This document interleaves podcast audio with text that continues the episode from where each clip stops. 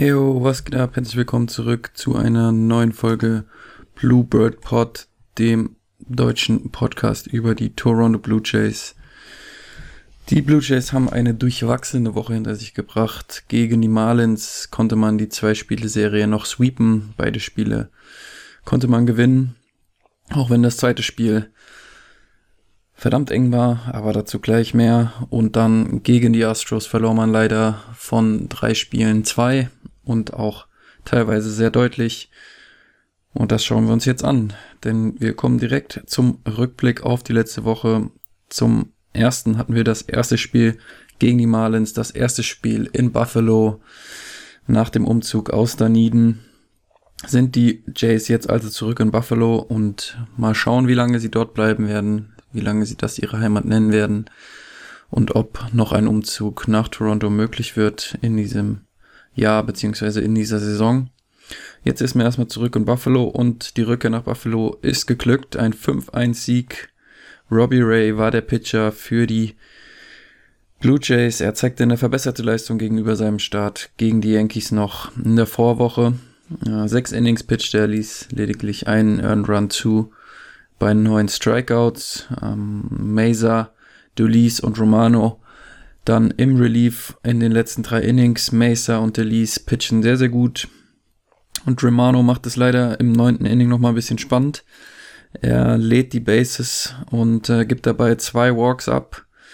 Und da kam natürlich bei uns allen Blue Jays Fans schon wieder dieses nervöse Gefühl auf. Kurz vor Ende des Spiels werden die Blue Jays jetzt schon wieder hier das Ding verkacken. Aber so war es nicht. Schließlich holt er sich nämlich Romano aus diesem Schlamassel selbst raus mit einem Strikeout zum Schluss und die Blue Jays können das Spiel gewinnen. Ähm, offensiv haben wir wie gefühlt immer Fladdy, Fladdy, Fladdy. Ähm, er macht einen Home Run für drei Runs, also ein Three-Run-Home Run. Insgesamt geht er 4 für 4 in diesem Spiel. Ähm, Guriel später noch mit einem Solo-Home Run in diesem Spiel. Aber ja, Fladdy ist einfach dominierend. Später werde ich auch nochmal auf ihn zu sprechen kommen in unserem beliebten Spiel Three Up, Three Down. Und ja, ihr könnt euch jetzt schon vorstellen, er ist wie immer auf der guten Seite. Insgesamt also ein guter Start in Game 1, 5 zu 1 Sieg. Dann Spiel 2. Das war auf jeden Fall noch ein bisschen nervenaufreibender. Aber was gibt's Schöneres? Comeback, Walk-off-Win. Ich glaube, es gibt fast nichts Schöneres im Baseball. Manoa war der Starting Pitcher hier für die Blue Jays. Er pitcht leider nicht so gut wie noch in seinem Debüt gegen die Yankees. Er geht lediglich für drei ein Drittel Innings und gibt dabei vier Runs ab und ähm, drei Home Runs insgesamt. Besonders auffällig in diesem Spiel waren seine Probleme gegen Lefties. Das war auch schon in den Minors, also in der Minor League, als er dort noch pitchte, ähm, auffällig, dass er deutlich schwächer war gegen Lefties. Und daher war sein erster Start gegen die Yankees auch gut, weil die zurzeit, beziehungsweise zu diesem Zeitpunkt sehr wenig gute linksschlagende Hitter im Lineup hatten, was zum einen an Verletzungen liegt, aber auch daran, dass ja die starken Hitter Stanton oder auch Judge, das sind alles Righties oder auch Sanchez. Und ähm, ja, zeigt sich auch darin, dass Ruknat Odor für die Yankees ja da auf zwei im Lineup stand er ist nämlich ein Lefty und ja, die Yankees haben das auch gesehen, mussten dann Odor oder wollten dann Odor auf zwei stellen, weil sie keine anderen guten Lefties haben. Und Odor ist eben eigentlich auch kein guter Lefty. Zumindest am Schlag ist er hm, nicht wirklich überzeugend. Und ja, er stand auf zwei und das ist auch schon so ein Zeichen, dass Manoa gegen Lefties Probleme hat, weil die Yankees dann dachten, okay, wir stellen ihn auf zwei. Das hat natürlich in diesem Spiel noch nicht funktioniert. Hier hat es funktioniert. Die Marlins hatten mehr schlagkräftige Linkshandschläger im Lineup und ja, die haben Manoa ein paar Probleme bereitet. Und er musste dann nach drei Innings raus. Ähm, das Bullpen allerdings anschließend war stark. Lediglich Trent Thornton gibt noch einen Solo-Home Run ab. Und ähm, ja, wie kam es dann dazu, dass die Blue Jays noch zurückkehren konnten. Gritchuk erstmal mit zwei Solo-Home Runs hat die Blue Jays im Spiel gehalten. Und im siebten Inning dann profitieren die Jays von einem Error der Marlins und kommen auf 5 zu 3 heran. Ähm, und im neunten Inning gab es dann die große Rallye. Ein Triple von Bichette, der dadurch Simeon und Davis nach Hause bringt. Äh, der Ball wird bei diesem Schlag von Bichette auch ein bisschen vom Outfielder rumgekickt. Also da haben sie auch wieder ein bisschen profitiert von schlechter Defense der Marlins. Und im strömenden Regen, eigentlich hätte dieses Spiel auch abgebrochen werden können. Bichette dann mit dem Triple steht also auch auf der Third Base im neunten Inning und anschließend werden dann ähm, Guerrero und Hernandez intentionally gewalkt von den Marlins. Das heißt, sie werden ab beabsichtigt eine Base weitergeschickt, um dann Gridjuk gegenüber zu stehen. Dieser produziert auch ein Out ähm, per Fielders Choice. Bichette kann nicht nach Hause kommen. Das Out an der Homeplate gegen Bichette und dann kommt anschließend aber Joe Panic. Und ja, ich habe Joe Panic letzte Woche schon gelobt und er tut genau das, was man von ihm erwartet. Er macht einen Sacrifice Fly, das heißt ein Flyout produzierter, beziehungsweise es war im Endeffekt gar kein Flyout, weil der Marlins Outfielder den Ball auch nicht fangen konnte und ihn da noch misshandelt. Und es gibt den Walk-Off, Fladdy Guerrero kann ganz easy von der Third Base nach Hause joggen. Und ja, Joe Panic, ich habe ihn letzte Woche schon gelobt und es war auch nicht seine einzige Heldentat in dieser Woche. Am Ende steht ein 6 zu 5 Sieg der Blue Jays gegen die Miami Marlins und der Sweep in dieser Zwei-Spiele-Serie gegen die Marlins. Dann kamen allerdings die Astros nach Buffalo und das fing gar nicht gut an. Das erste Spiel verlor man 13 zu 1. Die Amerikaner würden sagen, Bad Day at the Office für alle bei den Blue Jays Hanshin Ryu, das Ass der Blue Jays, pitcht nicht so stark wie sonst, kann seine Pitches nicht wirklich so gut und exakt lokalisieren in der Strike-Zone wie gewohnt. Dann haben wir zwei Errors gesehen auf Seiten der Jays in der Defensive und auch ansonsten unkonzentriert in der Defensive. Auch ein Punkt, auf den wir später nochmal zu sprechen kommen. Ihr könnt euch schon denken, ähm, einer der Down-Punkte in dem 3-Up, 3-Down-Kategorie. Und bei den Astros sehen wir Zach Cranky, der ein Complete Game für die Astros pitcht und dabei beinahe unter 100 Pitches bleibt. 102 Pitches hat er am Ende gebraucht. Das zeigt uns, er hat viele Fly- und Groundouts ähm, generiert, lediglich drei Strikeouts, aber wenn du viele Ground- und Flyout hast, Flyouts hast, dann kann es ja auch gut und gerne sein, dass du einfach wenig Pitches benötigst und das war bei ihm so. Und so pitcht er alle neun Innings ja, das ist natürlich nicht schön. Besorgniserregend auf Seiten der Blue Jays war vor allem erneut Tyler Chatwood, den ich auch letzte Woche schon bei den Downs hatte.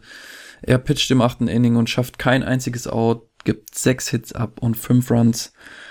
Und ja, der junge Mann ist auf gar keinem guten Weg im Moment.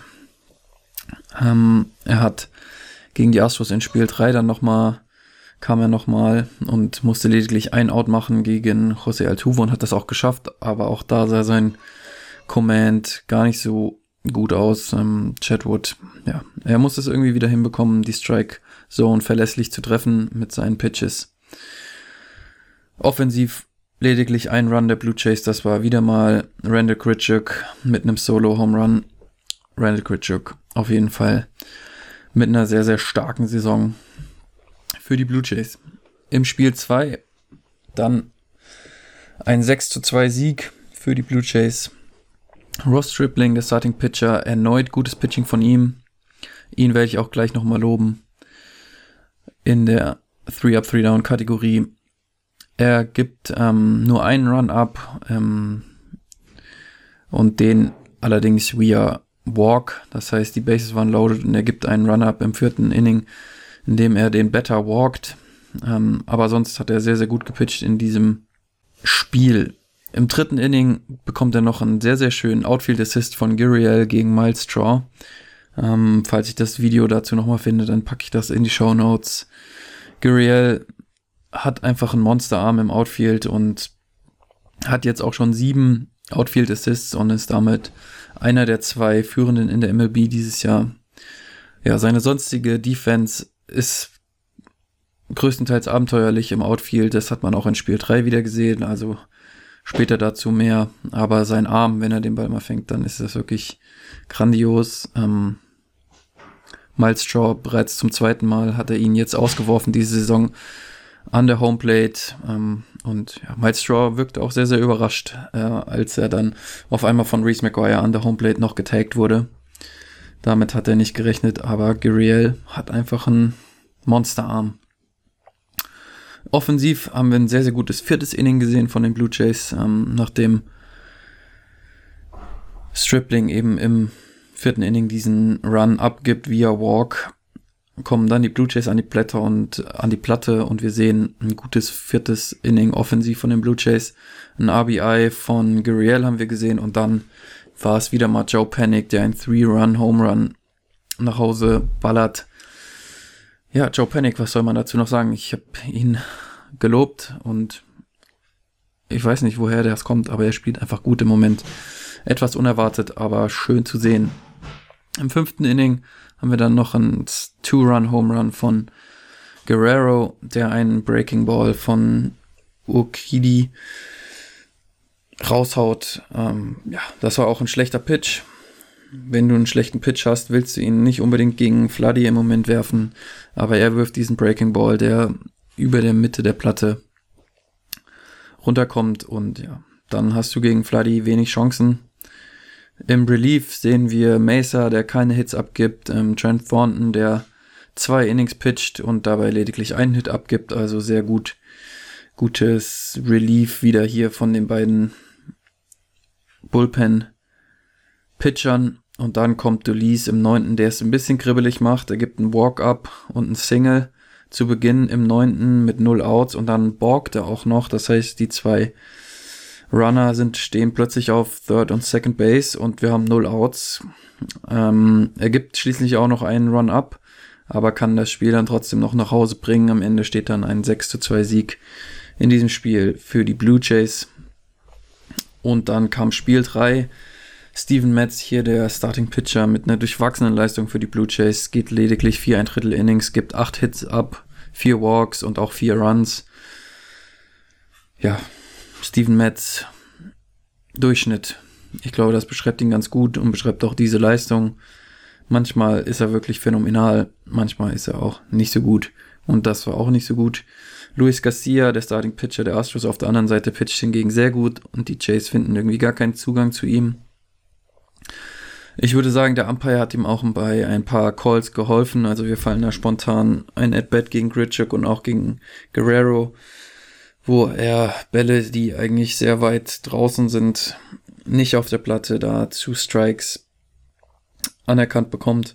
Und Steven Metz bekommt diese Calls auf der Gegenseite nicht. Ganz im Gegenteil, er hat da einen frühen Pitch, klar in der Strike Zone, den der Umpire als Ball sieht. Tja, so kann es manchmal gehen. Aber insgesamt waren das, war das eine gute Pitching-Leistung auch von Luis Garcia, der die Blue Jays da ein bisschen ratlos an der Platte zurücklässt. Und ja, wieder haben wir viele kleinere Fehler der Jays in der Defensive gesehen. Wir haben ein paar Passed Balls beziehungsweise Wild Pitches gesehen, ähm, Missplays im Outfield, zu viele Geschenke einfach insgesamt und extra Möglichkeiten für Houston. Und ja, wie erwähnt, gehe ich da gleich nochmal spezifischer drauf ein. Am Ende konnte man noch zwei Runs im achten Inning aufholen, aber schließlich steht eine 6 zu 3 Niederlage und eine 1 zu 2 Serienniederlage. Das war die Woche der Blue Jays. Schauen wir jetzt also zurück oder weiterhin zurück mit der Kategorie 3 Up, 3 Down. Was war positiv? Zuerst mal der Walk-Off gegen die Marlins. Endlich ein Walk-Off auf der richtigen Seite. Wie viele grausame späte Innings haben wir in den letzten Wochen von den Blue Jays gesehen? Da war es doch wirklich schön zu sehen, dass endlich mal den Walk-Off auf der richtigen Seite im neunten Inning produzieren konnten.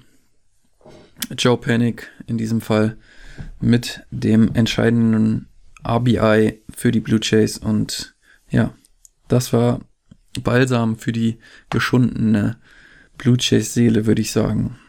Der zweite Abpunkt auf meiner Liste ist Ross Tripling, der in seinen letzten drei Outings nur zwei Runs zugelassen hat in 17 Innings, die er gepitcht hat. Und ja, er war, er war auf einem Weg, sich keine Ahnung, in die Rente zu spielen, sein Karriereende.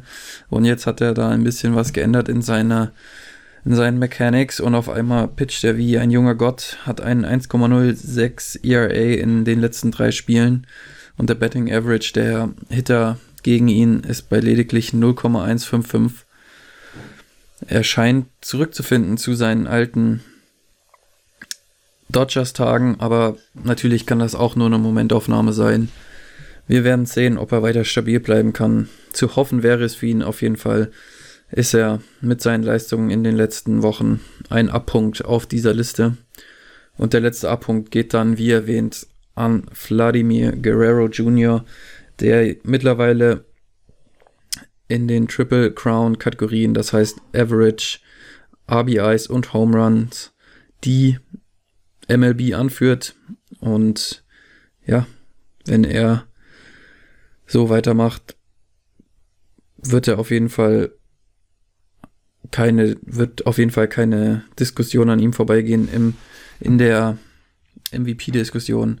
Er hat außerdem noch die beste On-Base-Percentage und das beste Slugging und somit natürlich auch die beste On-Base-Percentage, On-Base-Percentage plus Slugging, OPS in der MLB im Moment. Zudem spielt er auch noch gute Defensive. Hat gutes Base-Running, vor allem in Spiel 2 gegen die Astros kann man da, wenn man da nochmal reinschaut, wieder einiges sehen.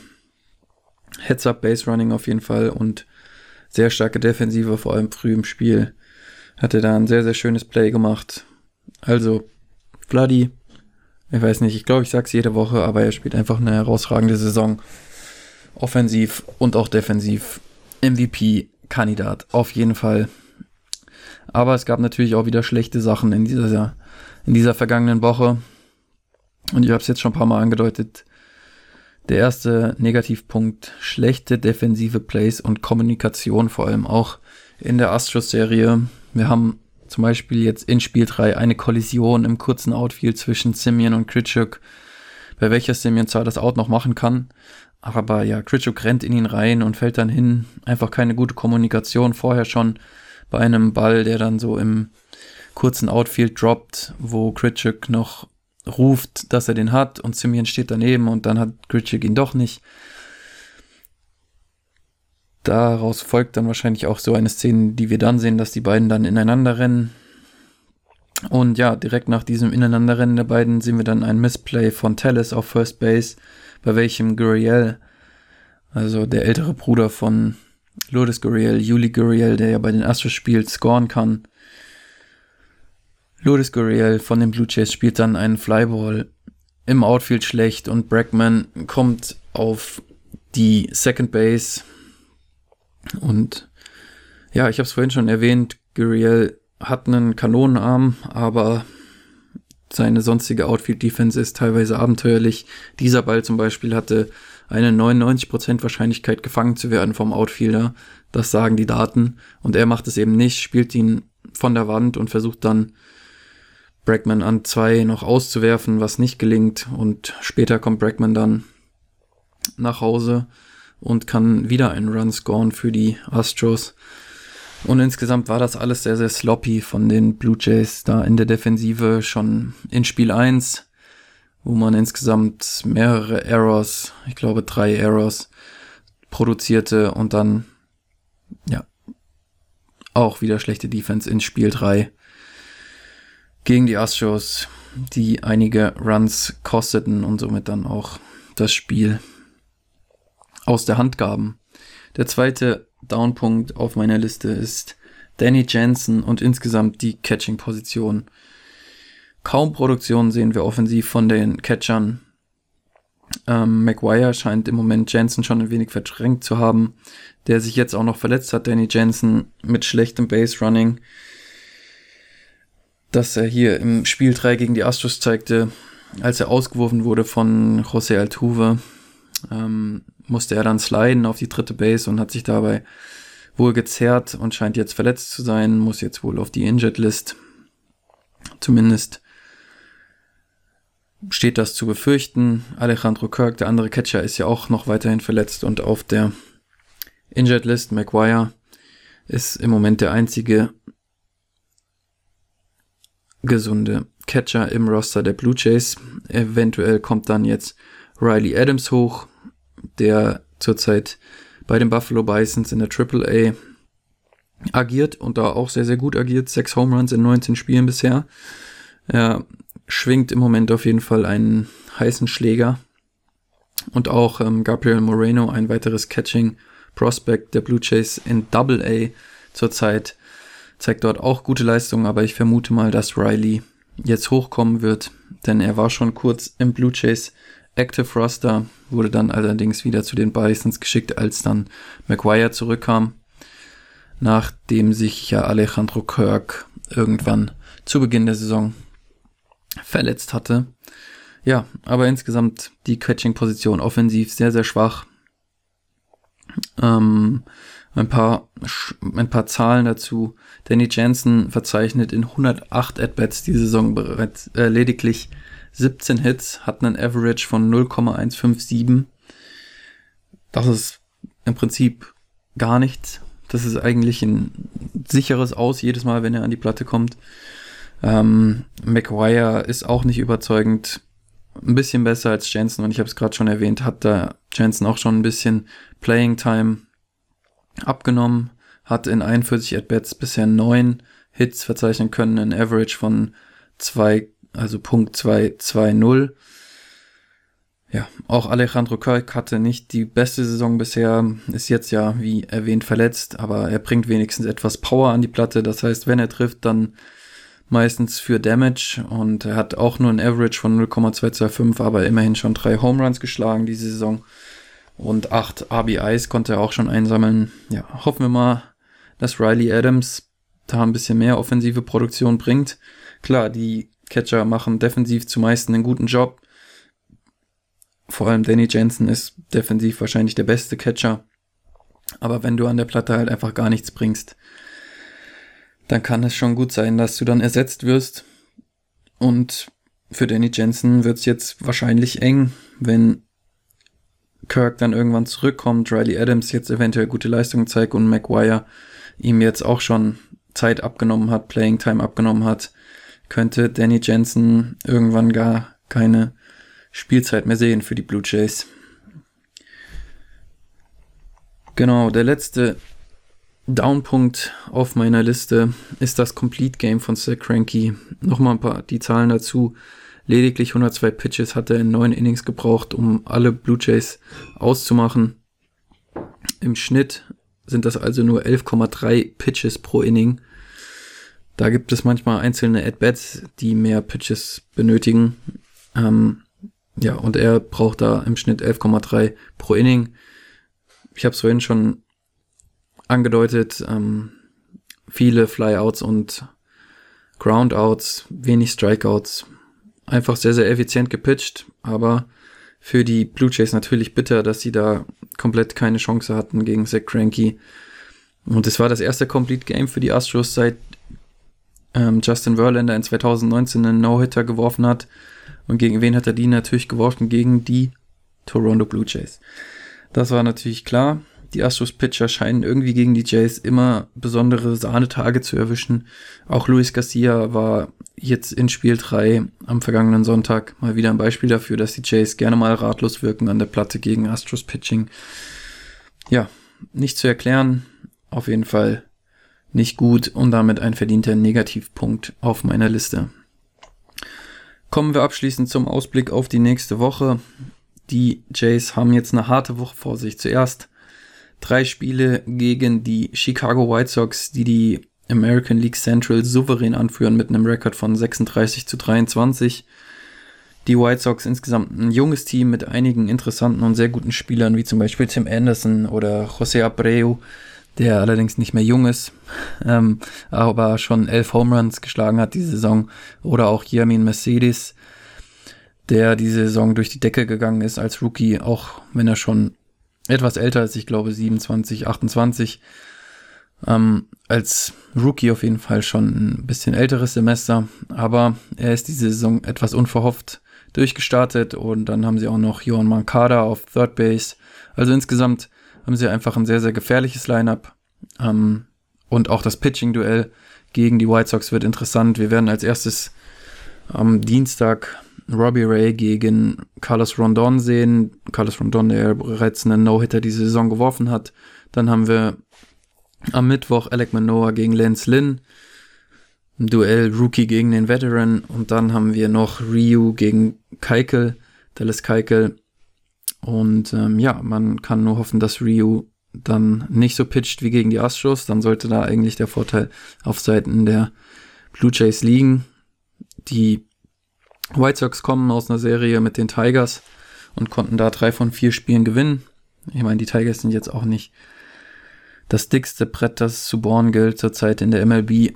Aber ja, allein der Rekord von 36 zu 23 zeigt, die White Sox sind ein starkes Team und das wird eine schwierige Serie in Detroit. Quatsch, nicht in Detroit, in Chicago natürlich.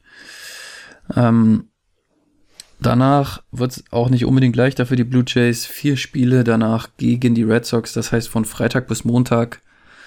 Wir werden dann mal schauen müssen, ob ich die nächste Aufnahme schon vor dem Spiel am Montag, vor dem abschließenden Spiel am Montag gegen die Red Sox mache oder erst am Dienstag, um die Serie komplett drin zu haben. Das werden wir dann nächste Woche sehen, wie sich das am besten ausgeht. Ja, die Red Sox sind immer noch hervorragend in dieser Saison. Besser als viele es auf jeden Fall vermuten hatten vor der Saison. Ähm, auch wenn sie von den Rays jetzt in den Standings der AL East überholt wurden. Aber gerade haben sie ihren verhassten Erzfeind, die New York Yankees, in der Bronx, also in New York, gesweept. Und ähm, haben jetzt am heutigen Montag noch ein Nachholspiel gegen die Marlins. Und dann, bevor sie auf die Blue Jays treffen, noch eine Drei-Spiele-Serie gegen die Houston Astros mit denen ja gerade die Blue Jays schlechte Erfahrungen gemacht haben und die auch in der letzten Woche gegen die Red Sox bereits gespielt haben und da ähm, drei der vier Spiele gewinnen konnten. Das heißt, die Astros sind ein bisschen Gift im Moment für mehrere AL East Teams, aber mal schauen, wie die Red Sox jetzt die kommende Serie gegen die Astros handeln werden. Auf jeden Fall können wir da viele Runs erwarten. Beide Teams sind offensiv sehr, sehr stark.